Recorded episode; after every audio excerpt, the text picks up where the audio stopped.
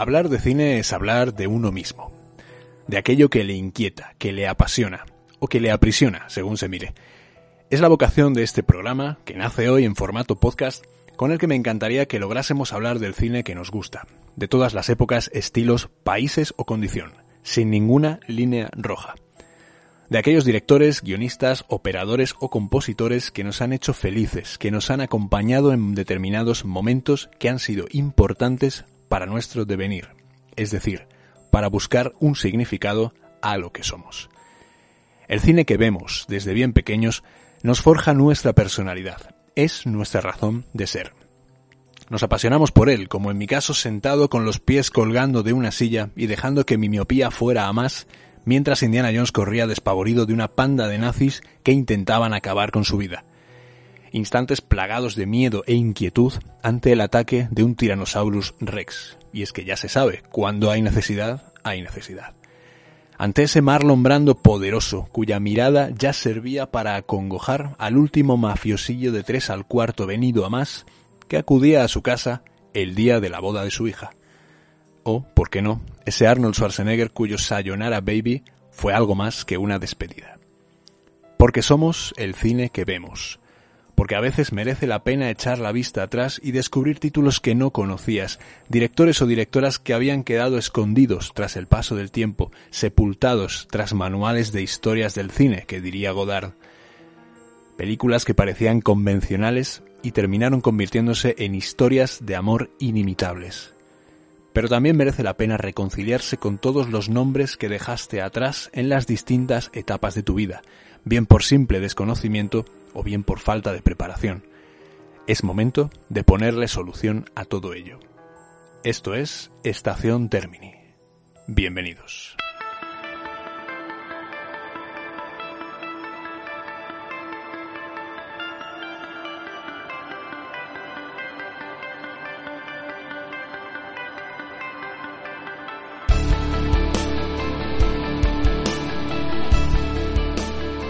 comienza este, este programa después de una introducción en la que, digamos que pretendo dar, eh, o he pretendido dar forma a toda la voluntad eh, que tiene este, este programa, este, este podcast que, empieza hoy. Em, os preguntaréis por qué esta idea. Bueno, de hecho siempre he tenido ganas de, de tener un espacio en el que sentirme como, como Clint Eastwood en aquella primera película que hizo como, como director, que además os eh, recomiendo porque es absolutamente fantástica, en la cual era un locutor de radio eh, que sufría, bueno, determinadas eh, cuestiones que no vienen al caso porque os haría cualquier tipo de spoiler y, lo que quiero es que la, la, veáis. Su título original era Play Misty for Me y el título era Escalofrío en la noche. Es una película de 1971 que si no recuerdo mal y no me falla la memoria, es la, primera película que, realizó como, como director y como protagonista. Em, digamos que esa, ese escalofrío en la, en la noche, donde pues ese popular locutor de radio de, California eh, recibe llamadas. Yo no voy a recibir llamadas porque esto al fin y al cabo es un programa, perdón, es un programa de podcast pero evidentemente tenéis las redes sociales abiertas y tenéis bastantes maneras de poneros en contacto conmigo para sugerirme títulos de películas, para recordarme cosas que me, que me deje en el camino, para cualquier cosa que implique, digamos, eh, completar de alguna manera y que entre todos podamos hacer que estos programas sean lo más divulgativos posibles y con los que podamos hacer memoria de un montón de cosas que rodean a los directores que vamos a tratar, a los cineastas, guionistas, operadores, eh, todo el personal que trabaja en el cine que para nosotros sea de alguna manera eh, relevante. Para mí, que soy una persona muy de, listas, soy una persona muy de, nombres y especialmente soy una persona que desde bastante pequeño se fijaba en, en la parte final de los créditos cuando aparecía el Directed By o la parte inicial de los créditos, si, si es al final, eh, ese Directed By, ese nombre del, director siempre me llamaba particularmente la, atención. ¿Por qué? Diréis. Bueno, quizás eh, hay gente que se acuerda de los actores, hay gente que por alguna razón se acuerda de los compositores Incluso tengo muy cerca personas que mm, con el solo mm, tocar de un par de acordes al piano en cualquier concurso de cocina de la televisión, de estos que tenemos ahora eh, a millón, pues son capaces de averiguar eh, la pieza, la partitura, la película y incluso el compositor del que se, se, trata. Es una cosa que me parece fascinante porque hay que tener un oído muy educado en ese sentido para poder acordarte de cosas tan eh, variopintas como es la música en el, en el cine. Sin embargo, en lo que a mí respecta, eh, siempre he tenido una predilección por los directores, por los, que están debajo del Directed By eh, de todas las épocas. Hasta que comprendí realmente la función del director en una película, eh, pasaron, pasaron unos cuantos años. Me costó enterarme bastante de cuál era el papel del, del director, teniendo en cuenta que si había un director de fotografía, que era el que operaba la película, el que decidía las luces y el que más o menos planteaba las cuestiones técnicas. Evidentemente hay muchas más funciones y evidentemente el trabajo es mucho mayor, pero si ya está, está esta persona y los diálogos nacen de la figura del guionista, mi mente adolescente, bueno, preadolescente y un poquito adolescente, eh, implosionó y dijo, pero ¿cómo es posible? ¿Para qué sirve el director? ¿Qué hace Steven Spielberg? Realmente si el guionista escribe los diálogos de, de Indiana Jones o de Parque Jurásico, ¿Y para qué sirve Coppola en El Padrino si el guion ya es de, Mario Puzo y del propio Coppola? Y la fotografía es de Gordon Willis y, todo esto. Em, me costó, me costó entenderlo y cuando lo entendí, digamos que nunca pude separar la película del director. Siempre es, son conceptos que van de la, de la mano en cualquier caso. Con el paso del tiempo también fui entendiendo que hay estilos, que hay vanguardias y que muchas de, muchos de esos estilos y muchos, muchos de esos movimientos o muchos de esos eh, índices de autor que se dan en determinadas películas pertenecen de alguna manera a la forma de hacer cine que tienen determinados nombres propios. No es lo mismo hablar del cine de Alfred Hitchcock, por ejemplo, que hablar del cine de Francis Ford Coppola, hablar del cine de Catherine Bigelow, o hablar del cine de Steven Spielberg o de Wes Anderson. Son personalidades completamente diferentes a las cuales yo ya fui separando y a las cuales yo ya fui metiendo en una especie de cajones mentales de un mueble inmenso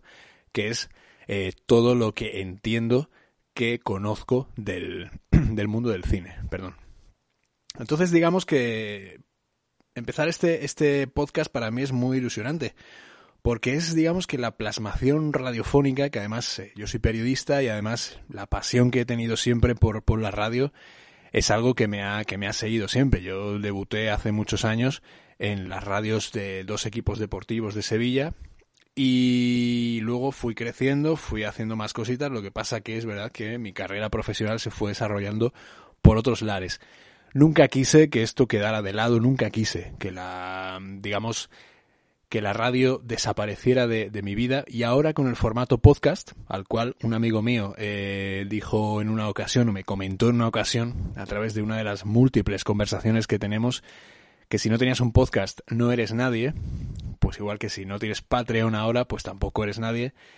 Pues es verdad, ¿no? Realmente es, no solamente es una manera de, ganar dinero, que yo no gano nada, no me patrocina nadie, aquí van a salir nombres de un montón de plataformas de streaming, pero yo no gano ni un duro de ninguna de ellas. Simplemente lo que hago es para que, mm, y si las nombro, evidentemente es para que los que estáis escuchando detrás de esta, detrás de este micrófono, podáis tener acceso a esas películas y podáis disfrutarlas de alguna, de alguna manera. Bien, pues este formato podcast me permite, fuera de las grandes eh, radios generalistas,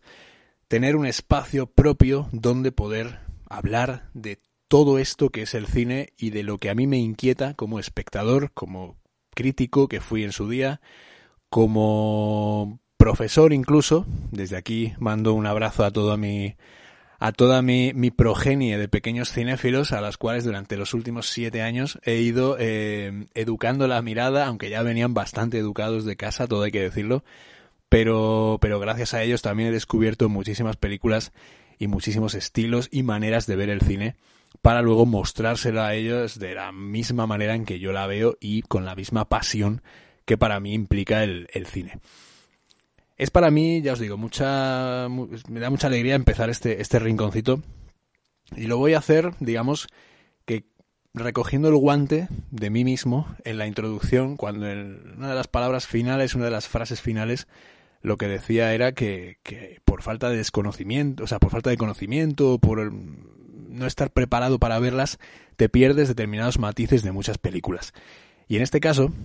tiendes a mm, llevar a un escalafón bajo dentro de tu cultura cinematográfica, en este caso, a personalidades que son maestros del, cine. Por eso, este primer programa eh, quiero, y era la voluntad entre muchos nombres que he barajado para, para ello,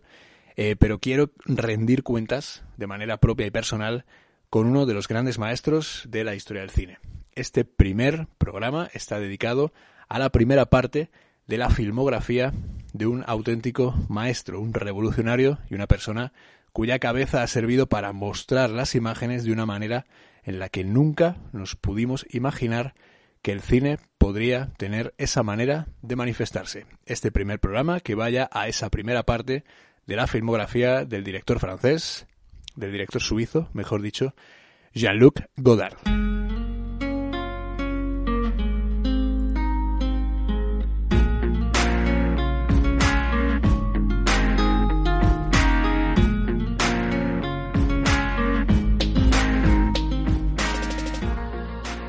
Bueno, como no hay primer programa sin, sin liarla lo más grande, porque eso es así, los, primeros eh, los inicios siempre son complicados. Bueno, a ver, tengo que hacer dos fe de ratas que me parecen justas. He dicho antes, en un cortocircuito mental que acabo de sufrir, que Escalofrío en la noche era la primera película como director de Clint Eastwood y además he metido un y además como protagonista que es falso. Él ya tenía bastante trabajo anterior de hecho, la trilogía del dólar, por ejemplo, es bastante anterior a Escalofrío en la noche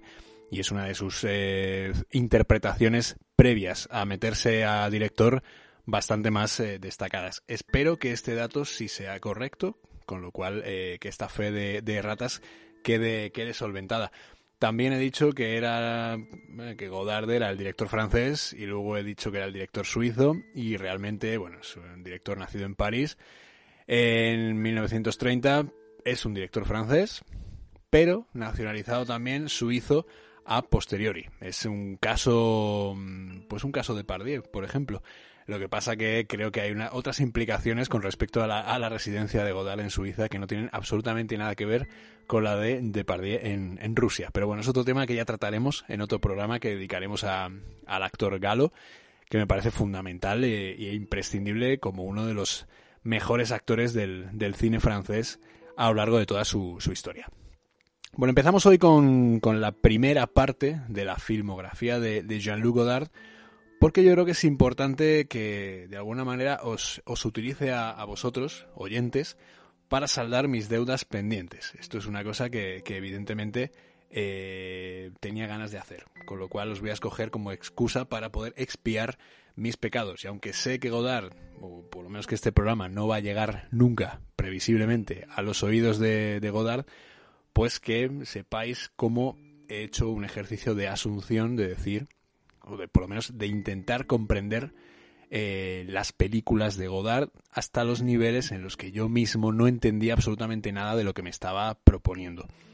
También es verdad que a lo mejor la primera vez que me enfrenté a una película de Godard, que sería seguramente al final de la escapada o banda aparte, porque son las que ves cuando eres un universitario eh, que, bueno, de alguna manera tienes una videoteca a tu alcance y sabes que hay cuatro o cinco nombres que son imprescindibles, no tienes absolutamente ni idea de qué va el cine de cada uno de ellos, pero los coges porque algún profesor te lo ha dicho en clase, porque lo has leído en algún sitio o porque alguno de los compañeros que tienes en la universidad pues te han hablado de, él. Es verdad que yo tenía una compañera en la, en la facultad, Laura, eh, a la cual me consta que Godard le gustaba mucho y siempre hacía como una, una, justa apología de todo lo que ella comprendía que era el cine de Godard y el universo de, Godard. Con lo cual, eh, pues es verdad que quiero tener una mención a ella porque, sin duda, aunque no entendía nada en ese momento de, lo que estaba, de lo que estaba diciendo, Luego, años después, cuando sí me he puesto a ver las películas de, Godard, he comprendido muchas cosas de las que decía y muchas influencias que tenía ella a la hora de hablar o de expresarse con respecto al cine de este director. La carrera de, Godard vamos a ampliarla desde, desde 1955 hasta más o menos eh, una primera parte que nos incluiría todos los primeros grandes éxitos de, Godard, los greatest hits, hasta 1967. Eh, es decir, empezamos en 1955 con los cortometrajes que realiza y finalizamos, por lo menos eh, en este primer volumen, porque la filmografía de Godard es absolutamente inabarcable. Según la web donde puedas consultar esto, tiene entre 122 y 130 trabajos, lo cual, los cuales son muchísimos, una carrera absolutamente eh, inabarcable, llena de largometrajes, mediometrajes, cortometrajes, documentales, series, etcétera. Incluso también se, como hemos dicho en la, en la introducción, se permitió el lujo de hacer una serie llamada Histoire du cinéma donde reflexionaba sobre la propia historia del, del cine. Si nos vamos a sus primeros trabajos, la verdad es que eh, yo solo había visto dos o tres largometrajes, parafraseando una película de Godard, dos o tres cosas que yo sé de ella, a la cual también llegaremos en su debido momento. Pero digamos que, mm, que haciendo una especie de, hincapié fijándonos en, sus primeros trabajos, ya se ven bastantes eh, cuestiones que afectarán luego a Godard en sus eh, trabajos posteriores. En 1955 realiza un cortometraje llamado Anfem Coquette, donde eh, se ven trazos ya de banda aparte de los personajes de el personaje de Ana Karina en este caso y sobre todo yo veo o encuentro mucho de Vivir su vida que será una por lo menos una de mis películas favoritas de, esta primera etapa de Godard y en la cual, digamos que explora y explota un personaje femenino que es interesantísimo y sobre cuyas formas va a ir trabajando a medida que pasen eh, las películas. O pegase un peguetón, eh, prácticamente lo dejamos de, lado, porque es una especie de cortometraje documental donde pues, creo que se va de eh, con una cámara a filmar unas obras de una presa, digamos que estuvo financiado por, por, bueno, por él mismo, digamos, y, digamos que fue contratado por la propia empresa que, hizo la, la, presa, con lo cual digamos que es un documental que él hizo como parte del equipo que estaba, que estaba trabajando en aquella, en aquella construcción. Después, entre 1959 y 1960, que es cuando realiza su primer largometraje, tenemos que hacer referencia a All the Boys Are Called Patrick, donde eh, vuelve a jugar bueno, donde juega, no vuelve, porque estamos en la primera etapa, pero juega con estos tríos, estas, eh, este amor a tres bandas, este banda aparte, este, pues esta película que era un musical, que no recuerdo el nombre ahora, Una mujer es una mujer, y son historias donde él va a reflexionar sobre el amor y sobre las condiciones del amor en determinadas, eh, determinadas cuestiones, en determinados comportamientos, sobre todo explorando la psique de los tres personajes y la relación que guardan entre ellos, aunque pertenezcan a contextos claramente eh, diferentes entre, entre sí. La primera película, que es al final de la escapada, que además eh, contiene escenas que son brillantes, que son historia del, cine, y sobre todo a dos protagonistas que son, que son fascinantes, Jean-Paul Belmondo y Jean Sieberg. Eh, ambos dos son el alma, digamos, de esta Nouvelle Vague que estaba arrancando en Francia en este, en este mismo momento y que de alguna manera resignifica todo el, cine francés, no lo pone en el mapa porque sí que el cine francés es muy importante en, como industria a nivel continental, a nivel europeo, pero digamos que pone en el mapa o pone en situación determinadas cuestiones que los franceses o que algunos cineastas franceses tenían pendientes por contar. No era film noir, no era cine negro,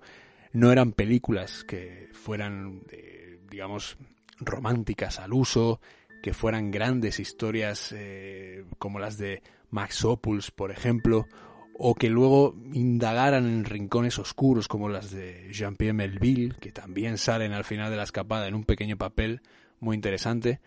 Digamos que que al final de la escapada eh, es como al principio del, movimiento, digamos que es un movimiento perpetuo, continuo que tiene en la, en la película y, con, además es una obra con la que yo me he reconciliado viéndola en esta, en esta ocasión porque me parece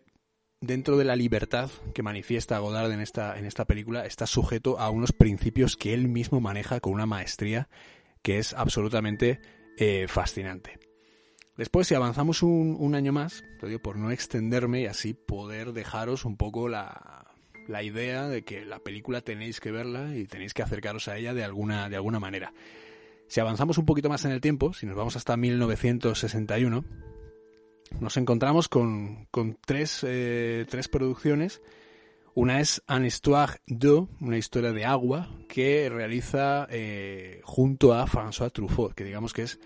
el otro gran nombre del cine francés en la, en la Nouvelle Vague. Evidentemente dejamos eh, de momento apartados a Claude Chabrol, a Jacques Rivet, a Jacques Demy, a Agnès Varda, por supuesto. Dejamos a, a una serie de directores, a Eric Romer, por ejemplo, también,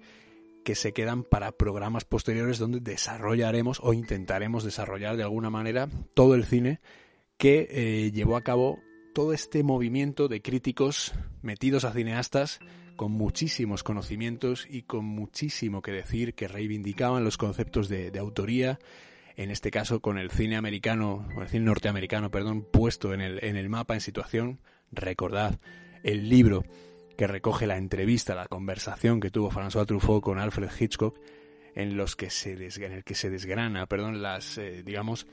los entresijos del cine del maestro británico, considerado hoy como uno de los padres, no solamente el mago del suspense, sino uno de los padres de la imagen. Realmente hablar de Hitchcock es tal y como dijo mm, Truffaut en el libro, o por lo menos quiso manifestar, digamos que es ese autor de imágenes el que puso eh, imágenes a un montón de situaciones, la mayoría de ellas dentro del género del suspense, que hasta ahora eran imposibles de imaginar. Pero volviendo a, Godard, digamos que todos estos críticos de Calles du Cinema, que iremos viéndolos y desgranándolos poco a poco,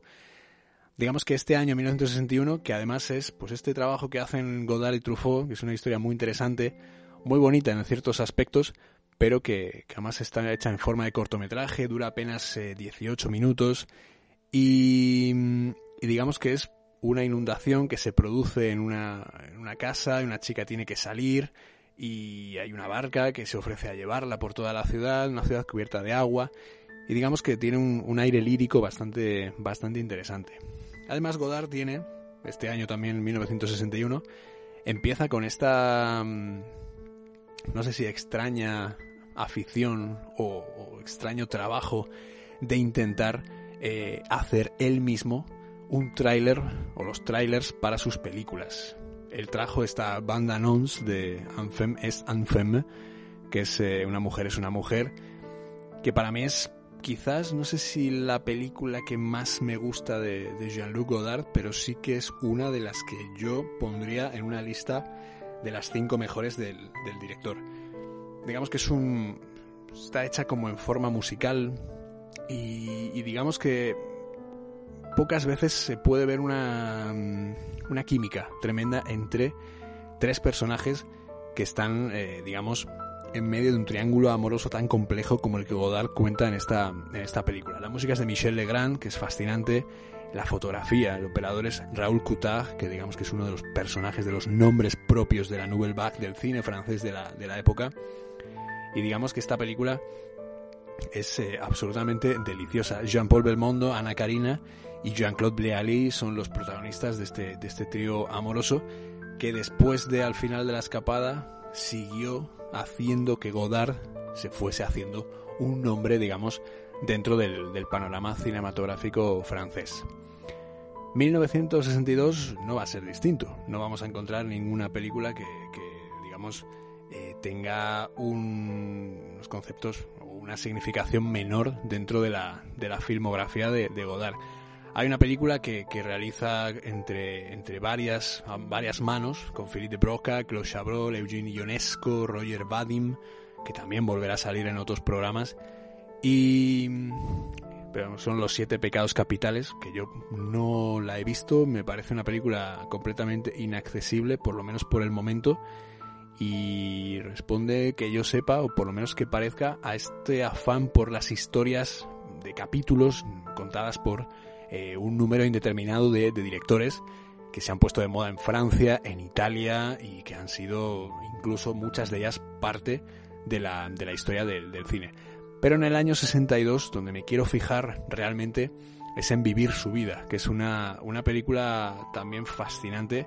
vuelve a trabajar con Ana Karina, que será la musa de su, de su cine durante esta primera durante esta primera filmografía. De ahí que quiera llegar y estirar lo más posible en este caso hasta la chinoise que ya no está con,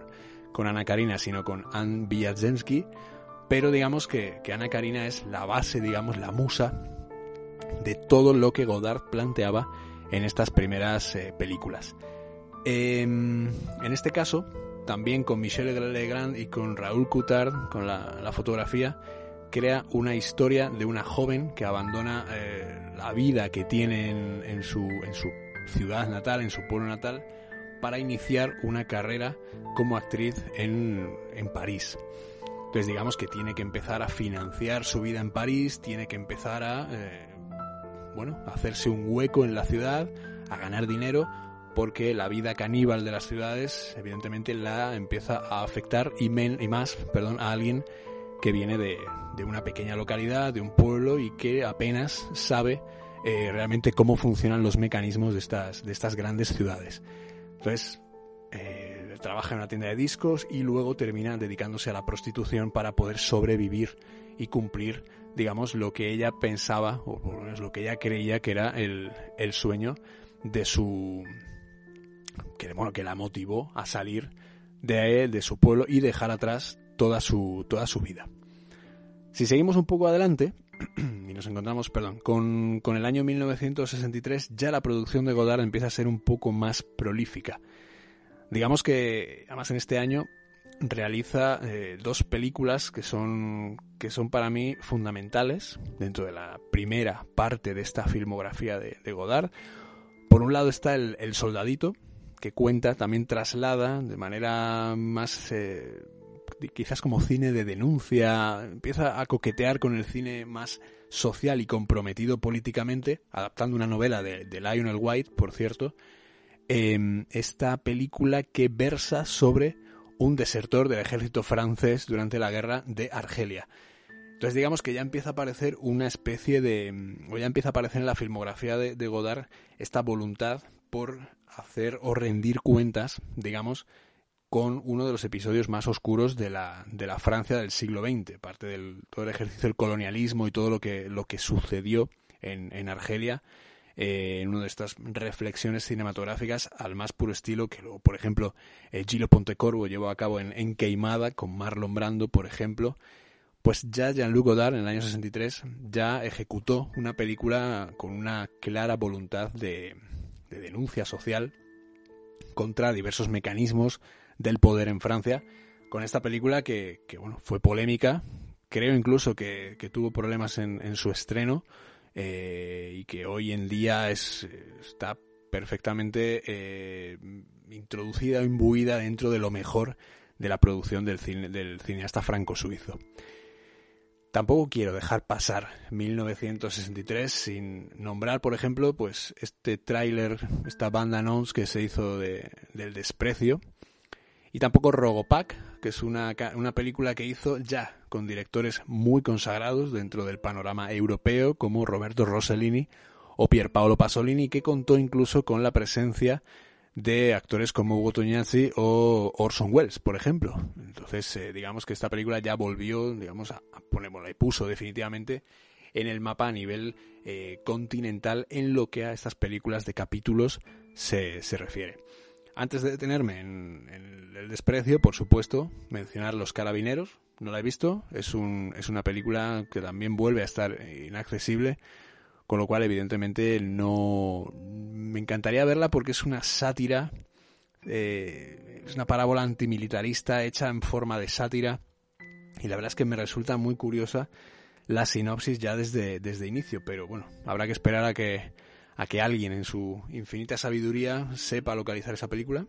o que alguna edición doméstica de alguna de estas restauraciones que se están haciendo pues, eh, pues pueda incluirla a lo mejor, no te digo ya como una restauración propiamente dicha, con un disco dedicado a ella, sino que pues, aparezca como extra, por ejemplo, o como segundo disco a la hora de adquirir alguna edición física de, pues por ejemplo, alguna restauración de Vivir su vida o, algo, o algo semejante. Sin embargo, yo creo que en 1963, eh, de cara al cine de Godard, se cierra con una, yo creo que, no sé si su obra maestra, que bueno, me gustaría diferenciar entre lo que yo pienso que es su obra maestra y lo que creo que es la película que más me gusta. Ya he dicho que, que Anfemme es Anfemme, eh, Una mujer es una mujer, me parece que es la película que más me gusta de, Godard. Sin embargo, El desprecio creo que es la obra maestra indiscutible del, director, del cineasta. Entonces digamos que me cuesta mucho, bueno, me cuesta mucho, no quiero dejar clara esta, esta apreciación y introducirme dentro del desprecio, que está basada en la novela de, Alberto Moravia,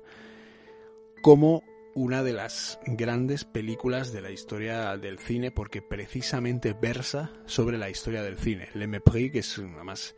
es una obra de arte cromática, es, eh, contiene una interpretación de Brigitte Bardot que es eh, absolutamente apabullante, por no hablar de la encarnación que del director, del propio director de Godard, hace el, gran Michel Piccoli, al cual perdimos el año pasado.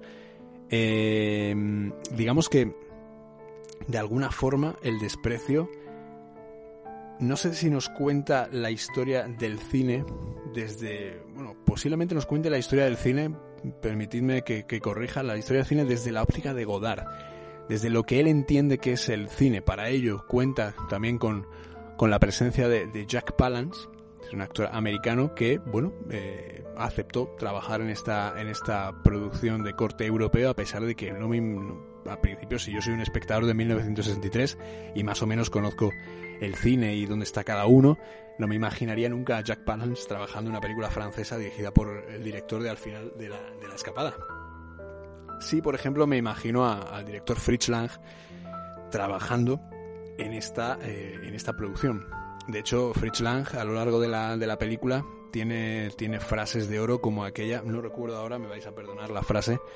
pero es una en la que hace referencia a que los nazis eh, decían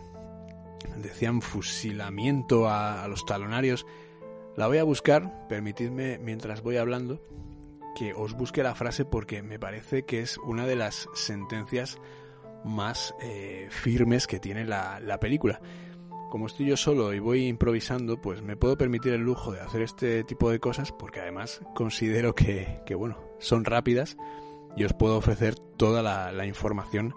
al, completo. Entonces, el desprecio a mí me, fascina. Me, fascinó una primera vez, no tanto quizá como debería, y luego cuando la volví a ver hace no tanto, eh, me encontré que era una, película que era absolutamente mm, devastadora desde el punto de vista eh, de persona que quiere dedicarse al cine, persona que ve cine o incluso alguien que no le gusta el cine si de repente ve esta sucesión de planos, esta combinación cromática, eh, frases como la de Fritz Lang, que ya la tengo aquí delante, que es hace unos años los nazis decían revólver en lugar de talonario, con estas sentencias viniendo sobre todo de un director que sufrió, digamos, el desmoronamiento de la industria alemana tras la llegada de los nazis y el desmantelamiento, digamos, de la UFA, que eran los grandes estudios de Alemania, donde el cine prácticamente había no renacido, pero sí desarrollado su gran capacidad visual, como era el expresionismo alemán, al cual ya llegaremos en, futuros programas, pues evidentemente eh, son películas que, evidentemente merecen estar en la, en la memoria de, cualquier eh, cinéfilo. Quiero detenerme también luego en, en 1964, que es cuando hace, digamos, dos películas que son muy importantes a la hora de tener en cuenta la manera en que él entiende las relaciones con otras, con otras personas. Son banda aparte y una mujer casada. En este trío que es banda aparte, quizá una de las películas más conocidas y más respetadas de, de Godard, de nuevo Michel Legrand a la fotografía, perdón, a la composición y Raúl Coutard en, como operador de, cámara, digamos que aquí empieza a introducir elementos del, eh, del film noir, empiezan a imbuirse de esos elementos de cine negro, empieza a, toda aquella frase que dijo, ¿no? Del,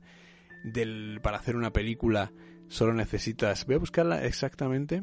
porque tengo las frases en la cabeza, pero nunca las sé decir de manera exacta. Eh, vamos a ver, me vais a perdonar este momento. Godard solo necesita una pistola y una mujer para hacer una, una película. Para hacer una película es decir, todo lo que se necesita en una película es un arma y una mujer. Es lo que, es lo que viene a decir. Ya lo hizo en el, en el Soldadito, en el Petit Soldat,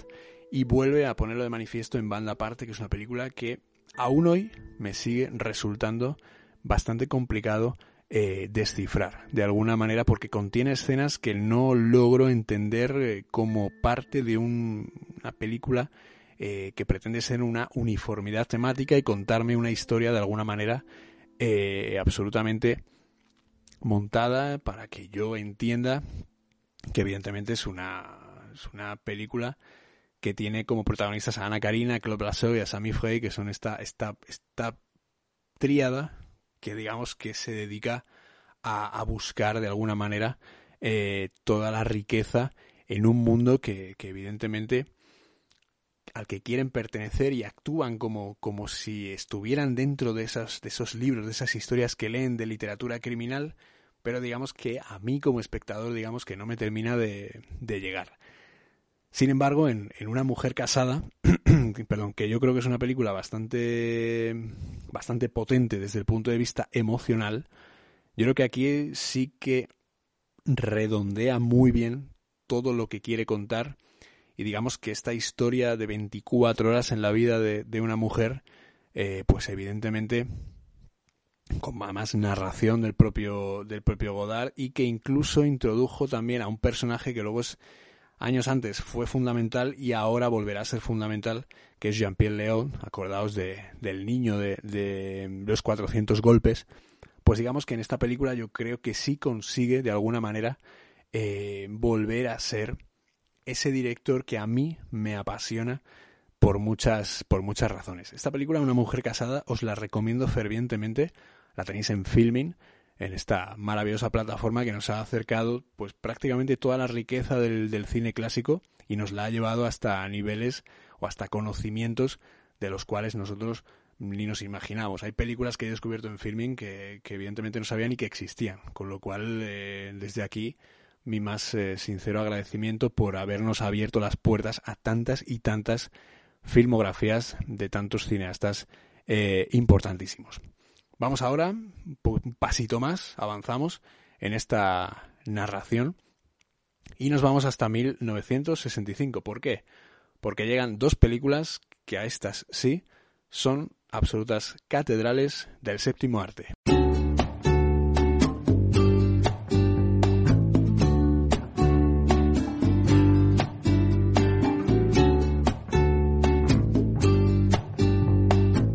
Bueno, en el momento en el que se está, se está grabando este programa, tengo que decir, perdón, tengo que confesar que, que, es de noche, es más allá de la madrugada, hemos cruzado ya el umbral de las 12 de la noche y que estoy, digamos, escuchando la lluvia de, de fondo, que bueno, espero que no se, que no se introduzca dentro de la narración, porque si no, evidentemente perdería un poco de, de uniformidad, pero bueno, espero que no. Em, entonces, esto es una cosa que a mí, salvo por los cigarrillos de, que se fumaban en el plató, eh, me recuerda mucho a, la voluntad que tenía José Luis Garci en aquel eh, programa fantástico, El que grande es el cine, eh, donde analizaban mm, películas que todos hemos visto como luego como una de las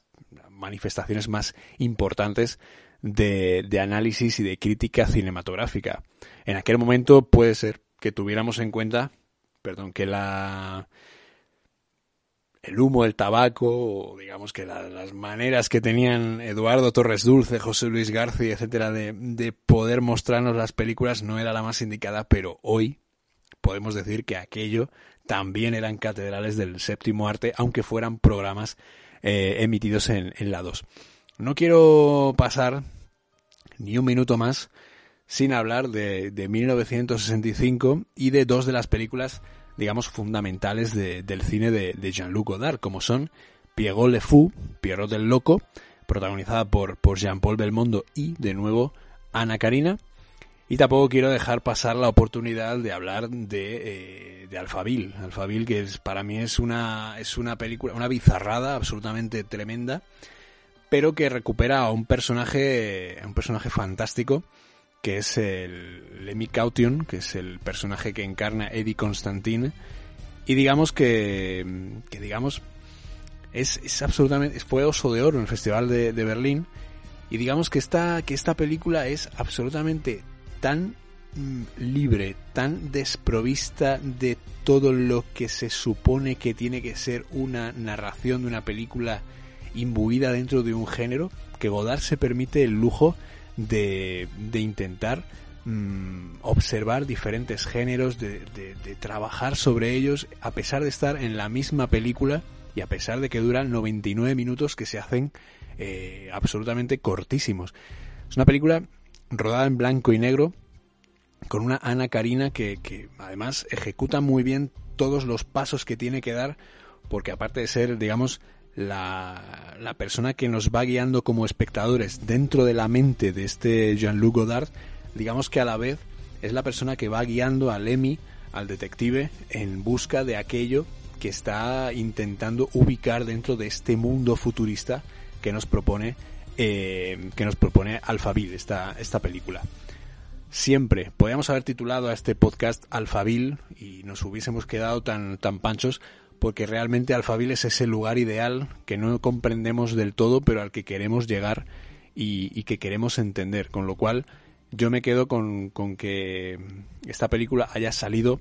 y que, digamos, eh, podáis disfrutarla. Si es por primera vez, dejaos llevar. Os recomiendo que leáis algún análisis previo o algo que os ayude a más o menos a, a intentar diferenciar los diferentes elementos que, que existen en esta, en esta película pero digamos que el talento de, Godard, esta, esta mezcla de, de, géneros de cine negro, eh, esta mezcla de, de, ciencia ficción, además dos géneros que no tienen presuntamente absolutamente nada que ver. Presuntamente, absolutamente, acabo de decir. Pero sí, sí, eh, no tienen nada que ver entre ellos. ¿Qué pinta el film noir en, en el espacio? Bueno, tampoco tiene nada que ver el western con el espacio y Star Wars al final ha acabado con The Mandalorian siendo una mezcla perfecta también de, de géneros que en principio tampoco tenían nada que ver, aunque George Lucas sí que en 1977 intentó hacer una mm, un western espacial con bastante buen resultado, que se lo digan a él si no. Tenéis en filming también esta película, al igual que la siguiente, que Pierrot Le Fou, que es eh, también otra muestra de que el talento de, de Godard no conoce límites. Evidentemente podéis ver el tráiler que él mismo hizo en esta, en esta sucesión de, de banda annons que hizo, que hizo Godard de sus películas. Incluso ahora veremos que también trabajó e hizo trailers para, para otros directores. Veas el caso de Robert Bresson con Mouchet, o Mouquet, creo que es Mouchet en francés. Estoy intentando también, ya que, ya que estamos, intentar eh, perfeccionar mi, mi francés, porque bueno, quién sabe, a lo mejor eh, Godard acaba mm, escuchando este programa y soy el nuevo cronista oficial de, Godard. No creo, pero bueno, demasiadas cuestiones. Eh, entonces, digamos que Jean-Paul Belmondo y, Ana Karina, acompañados también de, Jean-Pierre Leot en alguna escena también brillante de la, película, hacen de Pierrot el loco de esta película absolutamente eh, experimental de, de Godard, también una de las grandes obras maestras para mi gusto y viéndola ya de mayor, un poco más inaccesible que otras películas del, director. No asumo eh, tanto todas las convenciones que se narran en la película, o convenciones me refiero a las uniones de aspectos que Godard trata de eh, exponer sobre la mesa en sus, en sus películas. Digamos, yo me imagino a Godard en una mesa muy grande con tarjetas en las que va poniendo conceptos que él entiende, pero al que los demás necesitamos unas pequeñas ayudas y unas eh, pequeñas explicaciones para poder casar cada una de esas tarjetas que él ve con perfecta claridad. En esta película tenemos a, Samuel Fuller, eh, que también interpreta también otro, otro papel fundamental de la película en esta huida hacia adelante, que es el, el personaje de, de Piego, eh, de Ferdinand Griffon, que es el personaje de Jean-Paul Belmondo, y digamos que con esta niñera, con Megan,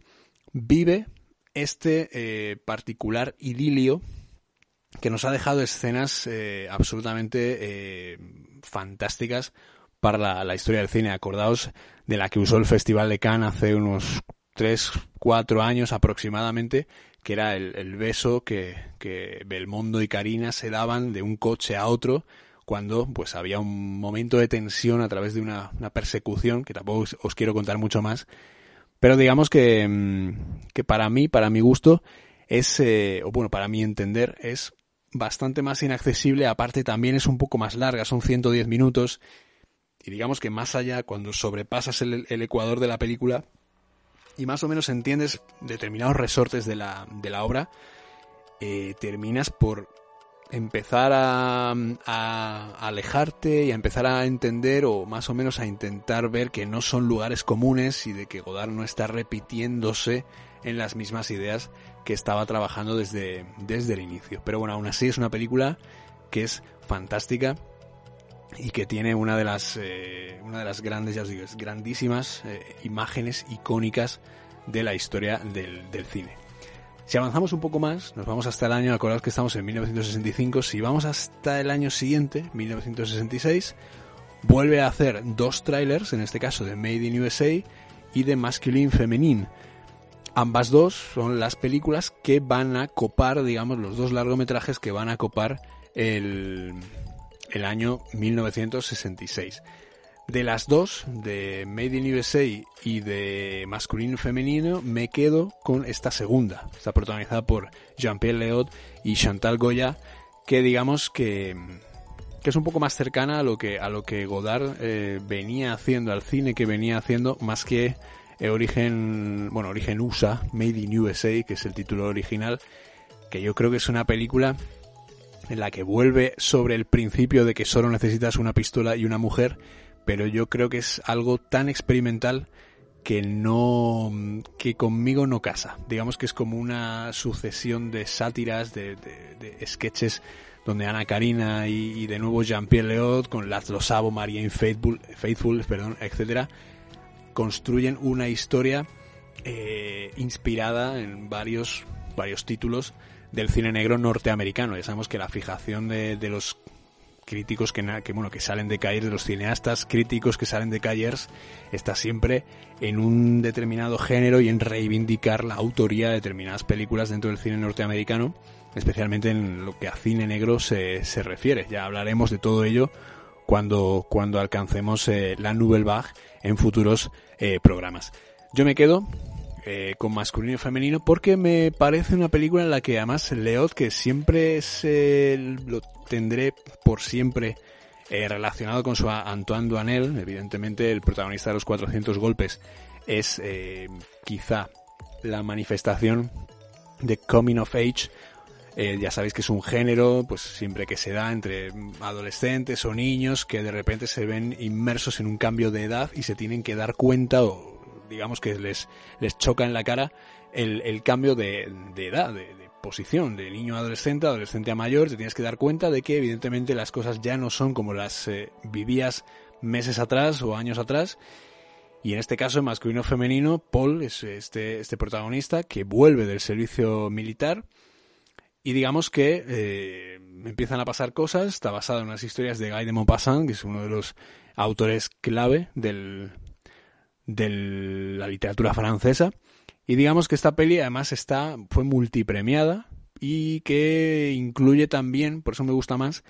eh, resortes narrativos de películas anteriores eh, de Godard. Veo muchas, incluso de Truffaut, por decirlo de, de, alguna manera, las historias de Antoine Duanel se pueden imbuir directamente o podemos hacer que masculino y femenino sea una de las películas de por lo menos la que va entre los 400 golpes y bueno, no, entre besos robados. Hay una entre medios, una entre medias, lo sé. No se me ha olvidado, o sí, vamos a mirarlo. Ya que tengo esta ocasión de poder mirar con, con vosotros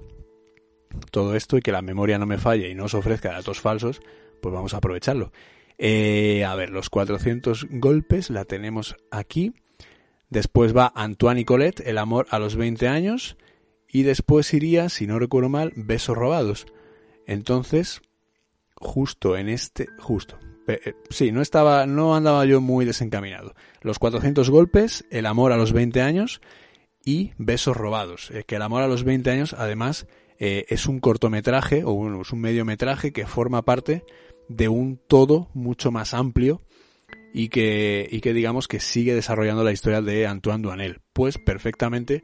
puede estar incluida, aunque el personaje no sea Antoine Duanel, pero sí que puede estar incluida dentro de esta de este canon de, de coming of age que vive el personaje de Jean-Pierre Léot en las películas de François Truffaut. Como os decía, tiene detalles muy interesantes que nos recuerdan a películas como, pues por ejemplo, Una mujer es una mujer, eh, Vivir su vida, o eh, digamos, por ejemplo, por poner así alguna de mm, que me pueda acordar ahora mismo, vivir su vida, por ejemplo, vivir su vida, una mujer es una mujer, o incluso algún trazo de, de una mujer casada, incluso. Son las películas que podemos identificar bajo un mismo paraguas y que a lo mejor nos pueden ofrecer una idea de lo que entiende Godard que es la relación entre hombres y mujeres y de cómo se relacionan entre ellos en el amor, en el sexo y en las cuestiones que afectan a esos jóvenes veinteañeros ardientes que se encuentran entre ellos y que están abocados a un precipicio de locura sin, sin mesura, porque no esta es la época en la que no, en la que no se piensa, con lo cual Godard aquí sí que sabe cómo, cómo buscarle las vueltas a sus personajes y ofrecer, digamos, eh, cuestiones que sí que tienen que ver con este, con este estado en concreto, con estas relaciones y con estos personajes que él mismo trabaja desde, pues, por ejemplo, estas películas que, que os he nombrado. Si seguimos un poco más adelante, ya el año 1967, nos encontramos con, con, tres largometrajes en solitario, dos trailers, un cortometraje y dos películas de episodios, con lo cual, o de capítulos, mejor dicho, con lo cual este año no sé si es el más prolífico en la carrera de, Godard, pero sí por lo menos uno de los más importantes. Y es aquí justo donde nos vamos a quedar. Porque mm, creo que merecéis eh, poder ver las películas que os he nombrado y poder hacer un ejercicio, por lo menos que a medida que yo vaya hablando, pues vayáis tomando nota o vayáis apuntando esos títulos y esos nombres que van saliendo para luego poder eh, hacer un ejercicio también de análisis o de poder disfrutarlas en un fin de semana o en una maratón que hagáis de, de Nouvelle o, si ya os atrevéis, en una maratón que hagáis propia del cine de Godard.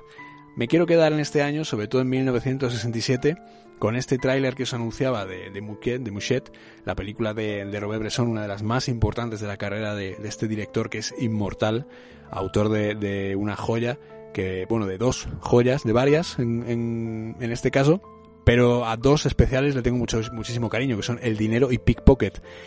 Entonces, estas dos, eh, bueno, por supuesto un condenado a muerte se ha escapado, o sea, títulos que al azar Baltasar, eh, títulos que son fundamentales a la hora de entender eh, mucha buena parte del, del, cine francés y que junto a nombres como pues el mencionado Melville o incluso Louis Malle, que es un director que a mí me, me fascina y que ya trataremos en profundidad, pues evidentemente eh, adquiere, digamos, una colaboración entre todos que es muy muy sinérgica. En este caso que Godard le haga el tráiler a una película de, de, de, Bresson, pues evidentemente tiene su, tiene su aquel. También está el tráiler de The Weeknd, que es una, una pequeña joya también escondida, un poco más oculta entre dos o tres cosas que yo sé de ella, que es una, una gran comedia de, de, de Godard, Obvio, bueno, una comedia, acabo de decir. Es un dramón bastante. Bastante curioso. Me he confundido con otra. Pido disculpas. Y La Chinois, que digamos que es otra vez Godard volviéndose absolutamente político. Ya. Perdón, digamos que vuelve a ejercer su posición de persona que necesita expresarse de una manera eh, crítica políticamente. Aquí ya conoce, coquetea y es, no sé si ya miembro de pleno, de pleno efecto del, del maoísmo, esta corriente de pensamiento que estaba, pues evidentemente, eh, afiliada a la manera de pensar y actuar al pensamiento de Mao Zedong, del líder de la, de la revolución china. Perdón. Y aquí ya, pues ya está divorciado de, Ana Karina y se, tiene la, empieza su relación con Anne Biazemski, que, tiene, además tiene un libro que publicó Anagrama, que es, digamos que son sus memorias, es muy, es muy cortito, es muy breve, pero es muy interesante, que se llama Un año ajetreado. Es también el que se basó Michel Hazanavicius eh, para hacer Mal Genio, aquella película con, con Louis Garrel eh, y Stacy Martin, que trató un poco de, de, contar cómo había sido el rodaje o cómo se sentía Godard de, de alguna manera en el rodaje o durante el rodaje de La Chinoise que digamos que es una de las películas más interesantes desde el punto de vista eh, de cómo Godard puede imbuirse o puede manifestarse a través de su, de su talento con respecto al cine y cómo eh, encerrados los personajes en, una, en un apartamento, pues ellos van manifestando sus opiniones y de alguna manera previendo o eh, anticipándose a todo lo que sucedió un año, un año después.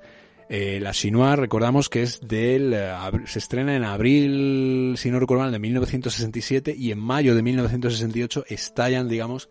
todas las posiciones eh, de revolución de los estudiantes franceses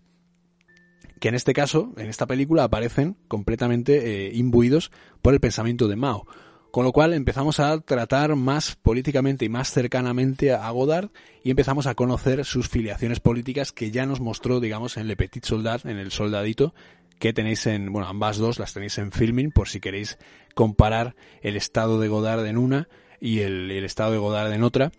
y cómo incluso el cambio de, de musa, porque Anne Biaczemski va a ser fundamental para esto, eh, cómo el cambio de musa afecta también a su cine ni mejor ni peor, simplemente afecta de una manera completamente distinta. No sé si el cine deja de ser más libre, si ahora está un poco más eh, sujeto a una fijación mucho más preclara que el intentar experimentar de alguna manera como lo venía haciendo en, en películas anteriores. Pero yo creo que es muy, que es muy importante esta película para definir un antes y un después en la carrera de, de Godard. Y luego, por supuesto, y ya acabamos, eh, está Weekend, porque Weekend quizás sea una, una película extrañísima, una película que además también tenéis en, en filming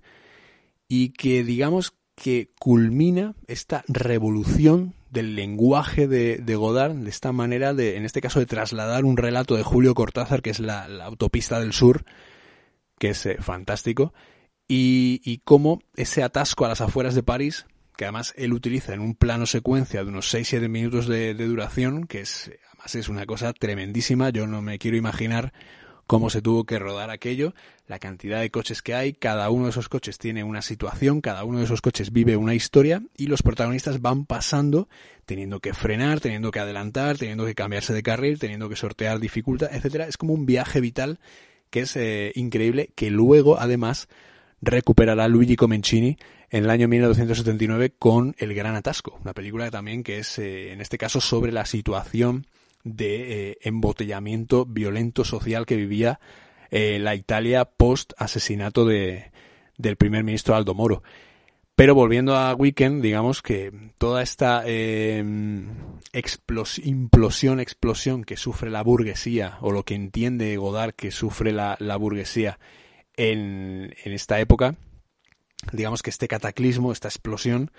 eh, la traslada en esta historia en la que, ya os digo, se basa en, este cuento como punto de partida muy, muy sutil de, de, Julio Cortázar, este relato titulado La autopista del sur, y que digamos que, consigue llevarnos esta sí definitivamente a, a territorios eh, desconocidos para nosotros,